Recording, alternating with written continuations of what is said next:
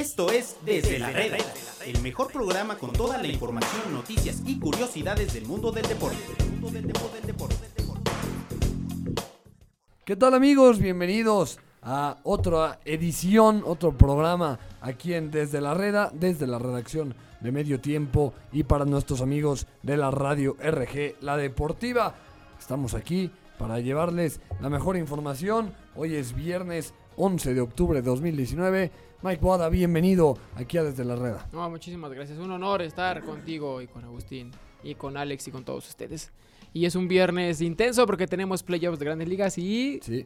regresa la Liga Mexicana del Pacífico. Agustín Martínez, bienvenido. Qué, qué milagro que nos acompañes en esta mesa. Y un día histórico hoy para la ciudad de Monterrey, para los sultanes, que rompen esta brecha y van a jugar en la Liga Mexicana del Pacífico. Bueno, hoy, hoy, hola, ¿cómo están todos? Hoy no juegan en Monterrey, juegan en Mexicali. Eh, pero sí, la verdad es que la, la raza de Monterrey debe estar, yo creo que, muy emocionada porque sí, efectivamente es algo histórico. Nunca había jugado en Pacífico y ahora sí, Sultanes va a ver todo el año. Sí, sí, sí, sí. Qué Saludo a Alex envidia. Cano en la, en la producción. Sí, la verdad que envidia, se antojaría. Tener eh, béisbol todo el año. Bueno, Sí. pero podemos echarle un grito a Willy, que seguro ahorita nos está oyendo, porque siempre nos oye, porque siempre nos está regañando. Entonces, seguro Willy, si me estás escuchando en estos momentos, pues este queremos el jardín derecho, ahí donde están los asadores y, buen parrilla. ambiente, ¿eh? El, el Palacio Sultán, la verdad es que desde que lo remozaron y lo remodelaron, la verdad es que quedó este de lujo. Entonces, Willy, ahí por si nos escuchas, pues ahí una carnita asada y unas cheves, ¿no? En las parrillas del exacto. El jardín derecho o izquierdo, cualquiera. Jardín derecho e izquierdo. Jardín derecho, sí. Muy sí, bien. sí. ¿no? Estaría, estaría fabuloso. Pa- pasemos eh, al, al fútbol y ya volva- volveremos al béisbol en el siguiente en el siguiente bloque después del corte. Pero hoy juega México contra la selección de Bermuda, Bermudas, Bermuda. Pero ayer eh, venía Enrique Martínez muy emocionado a platicarnos sobre este partido, como si íbamos a enfrentar a la mismísima selección de Brasil. Yo casi, casi lo sentí como un juego Sí. del mundial. Casi, No- casi. nos, nos vendió aquí que iba a tener un ambiente hostil la selección mexicana, que le iba a ser muy complicado acomodarse en el terreno de juego, que el Tata Martino iba a poder mostrar sus piezas. Jue- es, un, es un partido más, ¿no? En esta Liga de Naciones. ¿Cómo lo ven ustedes? Pues mira, yo veo que todo el mundo se queja, pero pues aquí nos tocó, ¿no? O- es muy fácil quejarse. Eh, por ahí el otro día escuchaba uno de estos eh, próceres del periodismo deportivo que decía, pues en, en Europa pasa lo mismo, ¿eh? O sea, de pronto Italia también tiene que jugar contra Malta, contra San Marino. eh, Bélgica, de hecho, ayer contra San Marino. Bélgica ayer jugó 9-0. contra San Marino. O sea, al final, pues a- aquí nos tocó, nos tocó estar en esta confederación. Eh, el partido que sea hostil y eso, pues me parece que no, no, no lo entiendo. Por ahí el otro día estaba leyendo, hace rato estaba leyendo un tweet que se calcula que el 13% de la población de Bermuda va a asistir al estadio. Vámonos. Es un estadio que está hecho para cricket, Sí. porque estos compadres son más este, de cricket. Eh, la selección de Bermudas está ubicada en el lugar 167 del ranking FIFA, ¿no? Hay nada para que se den una idea. Pero bueno, pues aquí ¿De nos cuántas tocó, selecciones habrá en el ranking FIFA? no tengo el dato, pero vuelvo a lo mismo. Aquí nos tocó, aquí nos tocó jugar, eh, pues que le saquen el mayor provecho. Me parece que el Tata Martino ti- lleva hasta el momento un proceso muy serio después del, independientemente del descalabro terrorífico que, que pasó contra Argentina, pero en realidad creo que lleva un buen proceso. Se ve una, una selección con congruencia desde arriba. Me refiero a la gente que está en el banquillo, hasta los jugadores. Me parece que juegan similar independientemente, tiene un sistema de juego independientemente de quién esté en la cancha. Ahora, lo que yo lo único que sí veo mm, bien en esto es que esta, estas, este torneo sustituye, como lo están haciendo en Europa, a los juegos amistosos, ¿no? La idea es que en vez de tener más juegos amistosos, puedas tener juegos que donde se pelea algo, ¿no? Yo al menos veo que eso es positivo. De ver un juego molero en Estados Unidos de los 50 que hacen, Ahora yo soy es mejor enemigo un torneo, entre comillas, que valga algo. Yo soy enemigo Mike que le sigamos diciendo juegos moleros porque de esos juegos moleros que todo el mundo critica, pues de ahí salen los recursos para poder eh, mantener a la sub 20, Totalmente. a la sub 23, a la sub 17. ¿no? Entonces vuelvo a lo mismo, pues aquí nos tocó. Como dice Mike, yo también creo que lo positivo es que por lo menos hay competencia al final del día. Y hay competencia interna, porque hoy los que están querrán, de- querrán demostrarle a Gerardo Martino que pueden tener posibilidades de, de pelear por un lugar en, en el cuadro A de la selección mexicana. ¿no? Bueno, eh, hoy eh, ya tenemos confirmada la, la alineación. Primero les confirmo el dato, son 210 selecciones en el ranking FIFA, así que podríamos jugar contra, contra equipos peores todavía, como por ejemplo las Bahamas, que están en el 208. Es un, es un, un buen dato ahí. hay buenos bancos, hay buenos bancos ahí. sí. Y, y- y hay hoteles eh, bonitos, también dicen.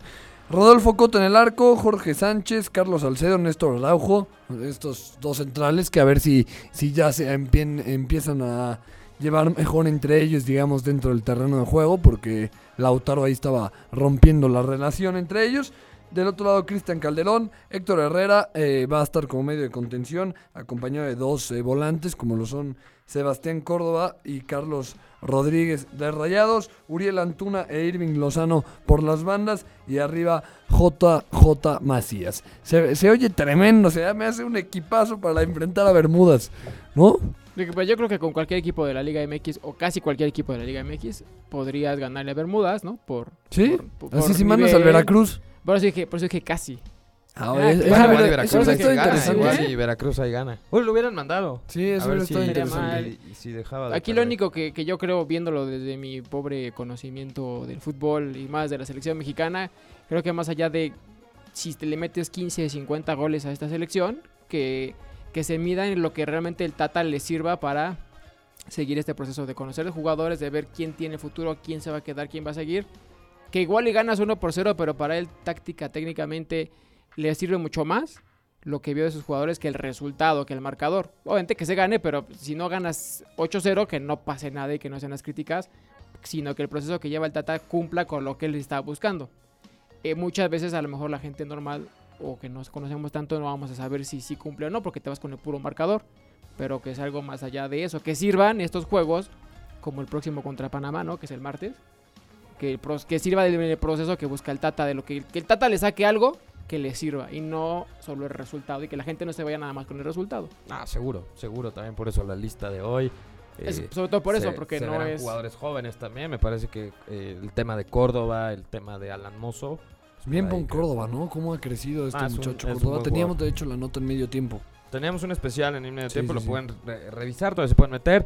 Al, al final la nota lo que dice a grandes rasgos es cómo ha aumentado el valor de, de la ficha de, de Córdoba. ¿no? Eh, ¿A poco sí creen que va a servir de algo? Por ejemplo, yo me imagino el.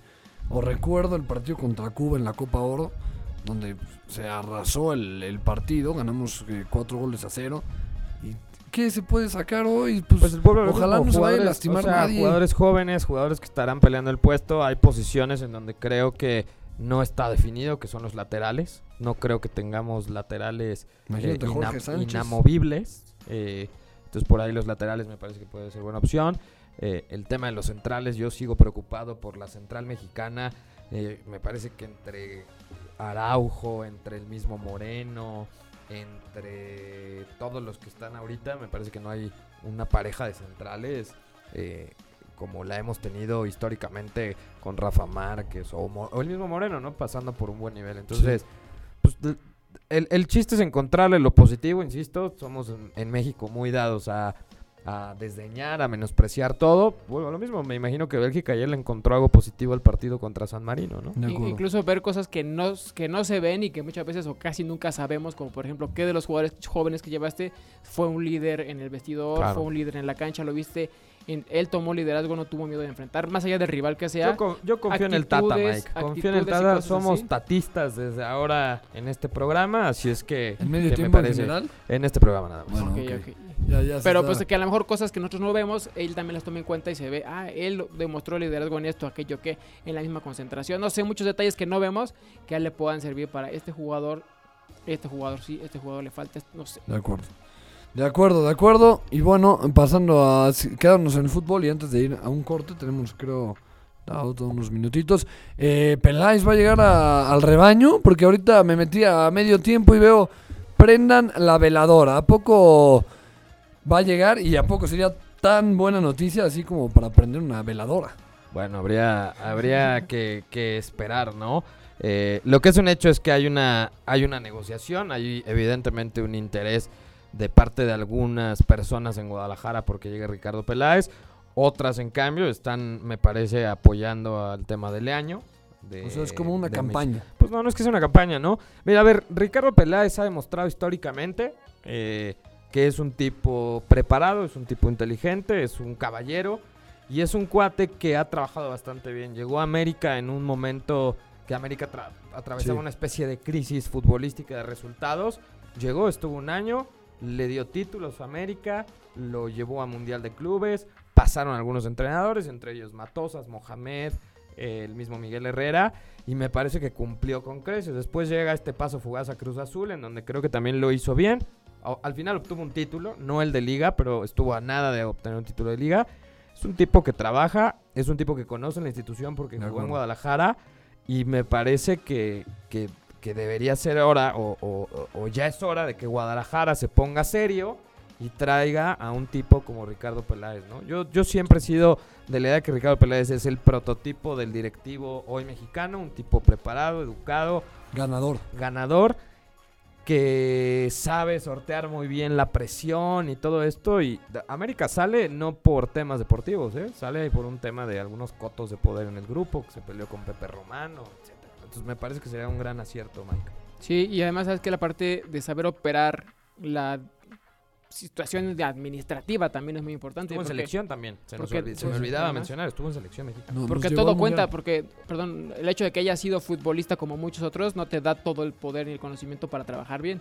O sea, él fue futbolista, pero además sabe manejar la parte ¿Lo dices por alguien administrativa. de Rayados o no? No, no, en general, porque Ah. hay muchos, hay Ah. muchos, muchos exjugadores que son directivos ahora, pero no por haber jugado significa que saben administrar, saber manejar ese- esos temas que también le tocan a Pelé. No, Ricardo, no solo es elegir jugadores, ah, este y este por lo futbolístico, sino todo lo que conlleva. Ricardo me parece que domina Sí. absolutamente todo. Él es la muestra de que también esa parte es importante, bueno, súper, sumamente fundamental para que un equipo. se Sí, desarrolle. siempre, siempre creo que en el fútbol hablamos de que es un verdadero profesional, pero Ricardo en verdad lo es, porque al final Ricardo se profesionalizó. Al decir profesionalizó me refiero que es un tipo estudiado y es un tipo que, como lo decía Alfredo, que ha dado resultados. ¿no? Siempre, siempre estamos de acuerdo aquí en. No, no en- siempre.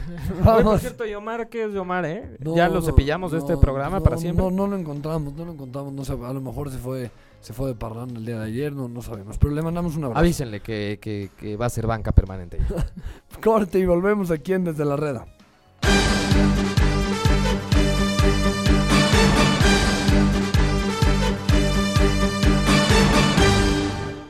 Medio tiempo, el mejor fichaje del año sigue haciendo de las suyas.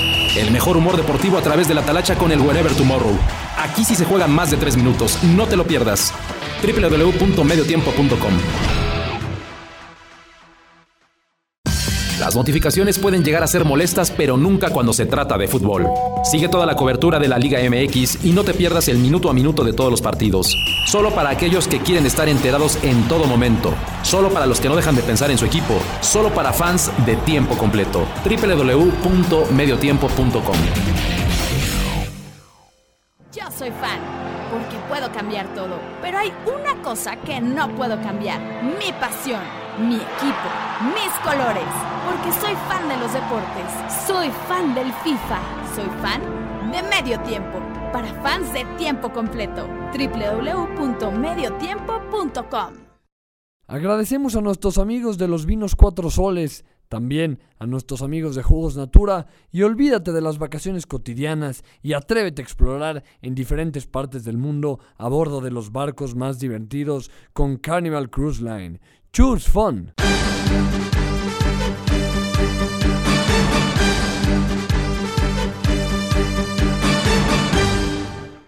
Volvemos amigos aquí a Desde la Reda, desde la redacción de Medio Tiempo, para nuestros amigos de RG La Deportiva. Se encuentra conmigo Agustín Martínez, Mike Boada, Alex Cano en la producción, soy Alfredo Saga y agradecer a nuestros amigos de Caliente.mx que nos ayudan a que Desde la Reda esté al aire. Mike, ayer a- hablando de, de Caliente.mx se enojaba contigo eh, Enrique Martínez, ¿no? Si ya arreglaron sus diferencias por ahí, porque decía que no, que que los Dodgers y no sé qué, y qué pasó por ahí. Oye, sí, pues es que con lo de los Dodgers fue Nadie lo creía. Y él que, que ni está tan metido en el béisbol, que dice que no le gusta, pero habla de béisbol también. ¿Quién? Enrique Martínez. Es que le, le pega duro a la postada, ¿no? Ah, sí, pero me echó la culpa que, por, que porque yo le dije que los Dodgers iban a barrer, apostó toda su quincena. Creo que de, hasta, de Y- aquí a fin de año. y y seguro fue algo fuerte, ¿eh? Porque gan- gana bien Quique. Le dije ¿Sí? que su automóvil de escudo de la, lujo. es el escudo de la selección mexicana. No sé qué, por qué no está en, en Bermuda. No está, en Bermuda. no está en A lo mejor sí, pero no está en el país Bermuda. sí. Ah, un chiste, uno de esos chistes asquerosos que suele aventar Alfredo, ¿no? Oye, pues el tema del béisbol eh, se ha hablado mucho, ¿no? De- del tema de los Dodgers que no han podido cristalizar con una muy buena generación y un equipo poderoso en donde no han podido conseguir el objetivo, ¿no? Y con dinero. Con Sí. dinero para invertirlo y hacer. Pues es una gane. franquicia sumamente poderosa, ¿no? ¿Y qué será, Mike? De las cuatro franquicias más poderosas Sí, hoy en sí, Estados Unidos. Entre Yankees, Boston y Dodgers, ellos tres son los que más. En cuestión general, porque cuenta mucho también la ciudad donde juegas, ¿no? Entonces también eso te ayuda a que seas un equipo top o no. No porque Houston sea un equipo, una ciudad grande, pero no tan grande como Los Ángeles o Nueva York no lo es, pero sí la ciudad de Los Ángeles tiene un peso gigantesco en la economía del país. Claro, Y prepárense, ¿no? Para, perdón, te interrumpí muy, muy feo, pero prepárense para lo que será esta serie de campeonato entre. Houston y Yankees porque está... Tú rogabas ya nos- a Dios- estábamos frotando A las Dios, manos. no sé a qué Dios le rogabas tú, A pero, todos. pero le rogabas a Dios que ganara Astros porque eres el único Sí, que le iba sí. a hacer frente a tus odiados Yankees. ¿no? Totalmente, y les, les apoyo y les pido desde aquí que le ganen a los Yankees. Órale. No queremos ese título 28. La serie está pareja, ¿no, Mike? Sí, totalmente pareja. Son dos equipos. Yo veo, veo favorito a Houston por la estructura en general. Pero Yankees ha demostrado que a pesar de que desde el año pasado estaba en un proceso de... Y hace dos años estaba en un proceso de reconstrucción. Es un equipo que se metió a playoffs. Ya hace dos años jugó contra Houston precisamente la serie de campeonato. Y era un equipo en, reconstrucción. O sea, aparte Claro. los Yankees. Pero se metieron en una etapa en que se empezaron a retirar las estrellas tipo Jorge Posada, tipo Derek Jeter, Alex Rodríguez, Mariano Rivera, que hubo como un hueco ahí que no hubo quien llegara a sustituir esas estrellas. Llegaron con muchos cambios de jugadores, algunos jóvenes, y eh, no había una identidad que la, como la había antes de los Yankees, porque para mí Yankees es un equipo poderoso que tenía el dinero para traerse a los mejores jugadores y pura estrella.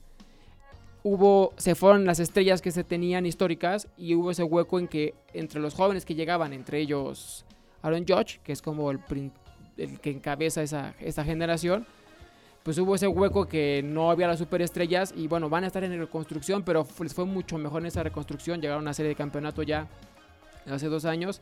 Y definitivamente si tú lo ves en cuanto a rosters, yo creo que es favorito Houston, pero por la forma en que juegan los Yankees y que además, como dices, son los Yankees, es una serie sumamente, sumamente pareja. Vamos a ver si tan salvajes al- en la caja de bateo ahora que, que se enfrentan a pitchers de verdad y no como los de los mellizos de Eso Minnesota. también es importante, ¿eh? Los mellizos de Los Minnesota. Twins, los Twins, perdóname. Y hoy, hoy empieza también la de la. oh, perdón, hoy empieza, no también porque la de los Yankees es mañana. Hoy empieza San Luis contra Washington. Aunque no te caen bien los Nationals, pero. No me cambian los Nationals, pero reconozco que, que supieron no jugar con el. No tenerle miedo al uniforme, que yo creo que sí pasó eso con los Twins, que vieron el uniforme a rayas y todo psicológicamente les cambió, que también pesa, claro. Pero los nacionales ganaron el juego de Wild Card y festejaron como si hubieran ganado el título de la Liga Nacional, ¿no? Bueno, sobre todo los aficionados, porque ya sabemos, vinieron de atrás y al final empataron, etcétera, etcétera. Eh, y después sorprenden a todo el mundo, incluido a los Dodgers, y le pegan a Clayton Kershaw sus dos home runs para calificar a la serie de campeonato. Un equipo que nunca, como Nacionales de Washington, nunca había avanzado, nunca había ganado una serie de playoffs. Sí, desde que eran los Expos. Desde que eran los Expos, y los Expos, si no mal recuerdo, son del 69. Entonces, es una franquicia que históricamente no ha tenido éxitos y ahora están a cuatro triunfos de llegar a, a la Serie Mundial frente a unos Cardenales que calladitos, calladitos, dominaron la división. súper, Ganaron la división central, que fue la más peleada hasta el final, con, con Cachorros, con Pittsburgh. Bueno, incluso Pittsburgh se metió en un, en un cierto momento. Eh, ganan esa serie, ganan esa división y luego le ganan a Atlanta, un equipo que, que sorprende, que confirmó que también estaba en reconstrucción, pero es un equipo que, que va a seguir haciendo ruido. Y ahora, pues al San Luis, que es- tiene de estrella Yadier Molina, va, está, está a cuatro triunfos de llegar a la Serie Mundial. Yo creo que ahí el factor Yadier Molina puede ser la diferencia. No es tanto por lo que bate, que sí batea, pero lo demostró en un juego que produjo las dos carreras, de la del empate y la del triunfo Sí.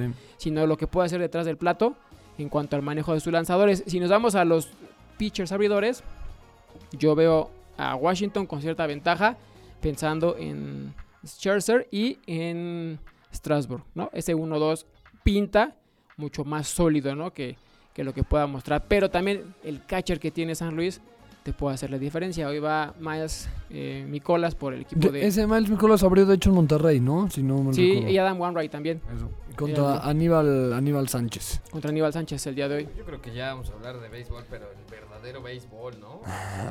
Sí, sí, vamos, ahí vamos, ahí vamos. Verdadero, ¿no? Ya hasta te lo estoy musicalizando. Eh, Porque hoy empieza, ¿no, Mike? Estás con todo, sí. Bueno, mañana, hoy es la, la Liga Nacional, mañana empieza la de Yankees Houston. Y bueno, mañana es doble cartelera porque también está la de la Nacional. Y sí, hoy, después de una larga espera, porque la serie, la serie del Caribe termina en febrero. Es muy poquito lo que la Liga esta Mexicana del temporada, Pacífico. Mike. Me da coraje porque buen béisbol y, y dura muy, muy poco, ¿no? Sí, Tres, pues, de, cuatro de meses. aquí a enero, finales de enero, y más la serie del Caribe, que son principios de febrero. En la Liga Mexicana del Pacífico, en su temporada número 75, que apostó a entrar a tener dos equipos más, son 10 escuadras a partir de ahora. Regresa a los algodoneros de Guasave, que tenían ponte de pie, años. ponte de pie ahorita que digas el otro equipo nuevo de la Y liga. el otro equipo que llega y que decidió dar el paso que nadie más, nadie, nadie se había atrevido y no los habían dejado, porque no dudo que antes alguien hubiera intentado hacerlo, los sultanes de Monterrey. Digo, también es complicado, ¿no? Sultanes. Es un eh, todo, eh, sí. eh, es, es complicado por la operación de, de estar jugando en dos ligas, eh, el tema de los viajes, el mantener Las un distancias. roster, la distancia, o sea, no sé si muchos se habían atrevido, yo, yo, yo no sé cuántos, porque, porque era, la logística era muy complicada. Ese es como el principal detalle, la logística. afortunadamente ahora es Sultanes y, y no sé qué tan favorito arranque puede ser, pero bueno, Sultanes siempre será eh, desde luego un candidato a, a cualquiera de las dos ligas, ¿no? Tanto la mexicana de béisbol como ahora la del Pacífico. Sí, yo creo que el perfil que maneja ahora es. Va a ser protagonista, pero no tiene, al menos en el papel, el roster para pelear por el título, porque sí hay una diferencia entre equipos ya armados, que tienen ya una tendencia, una inercia y un equipo base, para, para volver a jugar, a un Sultanes de Monterrey que tuvo que empezar de cero, porque el Sultanes empezó de cero. Hace tres meses no tenían equipo, antes del draft. Entonces fue armando con los jugadores que los demás equipos pusieron en la bolsa que podían agarrar, y no eran los mejores jugadores, obviamente. Y de ahí se empezaron a surtir de los jugadores que encontraron, más los agentes libres que había, más los extranjeros que poco a poco que no van a participar en Venezuela, por ejemplo, a los que de Estados que están en Estados Unidos que los dejan jugar, empezaron a armar su equipo. Del hace 3, 4 meses que no tenía equipo ahorita, sí se ve un equipo bueno, pero no sé cuánto le alcance para pelear por el título, porque sí hay escuadras como mismo Charros de Jalisco, que mantiene la base Son los como- campeones al final. Además, como Tomateros de Culiacán, como los Yaquis de Ciudad Obregón. Venados también, ¿no? Venados un poco, sí, con JJ Pacho o Hermosillo, pero de que va a pelear, va a pelear. No sé si le alcance para el título este año, una. Y dos, yo sé que la directiva nos... Le gustaría ser campeón, por supuesto, pero yo sé que saben que este es un proceso, sobre todo por el cambio, y que no es... No está en el plan, al menos de inmediato, este año, ser campeones. Oye, el tema de Wasabe, ¿qué, qué, qué podemos esperar de Wasabe? Lo mismo, yo creo que es lo mismo. Está es- mucho mejor armado Sultanes, ¿no? Que. Totalmente. Eh, también se manejan perfiles, no digo que un equipo sea mejor que otro, pero se manejan perfiles, el poder económico de cada eh, equipo también es di- diverso y a partir de ahí es pues, el el poder que consigues con tu, con tu roster. Pinta para ser uno de los coleros o que no le vaya tan bien a Wasabe.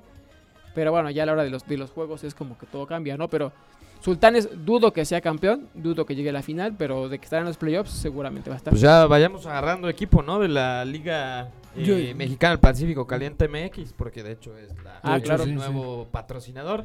Yo voy con Sultanes, tú, Alfredo. También, también, también. no yo, puedes estoy, yo estoy con Alfredo. los sultanes. puedes No, a- no, no, puedes pero. agarrar el mismo, no puedes. Además, eh, ahora. No, Alfredito, va- comprométete. va Sí, sí, Yo, yo ya, agarré, ya agarré gallo, yo voy con Sultanes.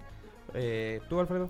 Yo también, aunque. no puede ser. bueno, No está bien. ser. Después de mis sultanes. Maldita después de mis de sul- compromiso que tienes. Después de mis sultanes voy con los venados de Mazatlán. Épale, ya me la gana. Yo le voy a. Sultanes, con, discúlpame, pero yo sí te puedo decir que yo le voy a los venados en la Liga del Pacífico. ¿Sí? O sea, ¿tú descartarías a Charros?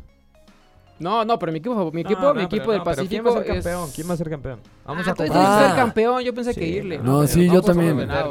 Yo voy Sultanes, tú. Pues voy- me, me No. inclino campeón los, los naranjeros de, de Hermosillo, bien. que tienen Los un- tomateros de Culiacán. ¿Sí? ¿Tomateros? ¿Por encima de Charros? Sí, aunque bueno, obviamente el... Sí, pero Benji Hill eh, psicológicamente es un manager que maneja muy bien sus escuadras y es un equipo poderoso, traen la espinita clavada. Eh, Voy. interesante también para la gente que nos escucha en Monterrey. Va a ser eh, que lleguen al estadio y vean, por ejemplo, a Ramiro Peña con otra Con camisola. Culiacán, por ejemplo. eh, ver a, a sus, a sus ídolos con otros con otras camisolas y a ellos con un equipo totalmente nuevo. Sí, hay, hay, por ejemplo, Edgar González, va a ser el pitch abridor. Edgar González juega con Sultanes en el verano. O sea, al menos ¿En ese dónde nombre. queda mi Ramiro Peña en, En la Tomateros. Pacífico? Está en. Tomateros de Culiacán. Eh, Por ejemplo, Agustín Murillo está con los Charros. Pero su terminan y vuelven base. con sultanes, ¿no? Hay Por supuesto, sí, sí, este es un cambio claro. porque así estaba la estructura. Ellos ya jugaban en esos equipos y y nada más Eso, se eso va a estar interesante en unos También- años, ¿no? En unos años va a estar interesante que probablemente puedan llegar a extender contratos y Ramiro Y que sea Peña se quede permanentemente. El mismo Agustín Murillo. Es una de las cosas que poco Jamaico. Jamaico. Navarro. Oye, ¿Mi Jamaico dónde quedó? ¿Va a jugar con Sultanes en Pacífico o no? No. ¿No? El que sí juega es Félix Pérez, por ejemplo, que también juega en el verano, también está con Sultanes. Lo que, lo que, lo que, lo que hay que ver desde el inicio y es, para mí es muy interesante que aunque no veas a tus ídolos, que estás acostumbrado a verlos en el verano, pero que veas un nuevo equipo. Para mí eso es atractivo. No, pero a la raza acá en Monterrey pues le- les va a encantar Claro. el tema de, de recibir por primera vez a los históricos del Pacífico, a los, a los históricos tomateros, a los históricos naranjeros, a los no históricos, pero esta franquicia que llegó partiendo plaza como son los charros de Jalisco, o sea, creo que eso es lo, lo Es verdaderamente lo atractivo. interesante, Ya tu equipo te irás acostumbrando porque siempre sabes que hay cambios, ¿no? Y, y te, te irás acostumbrando a los nombres que tienes ahora.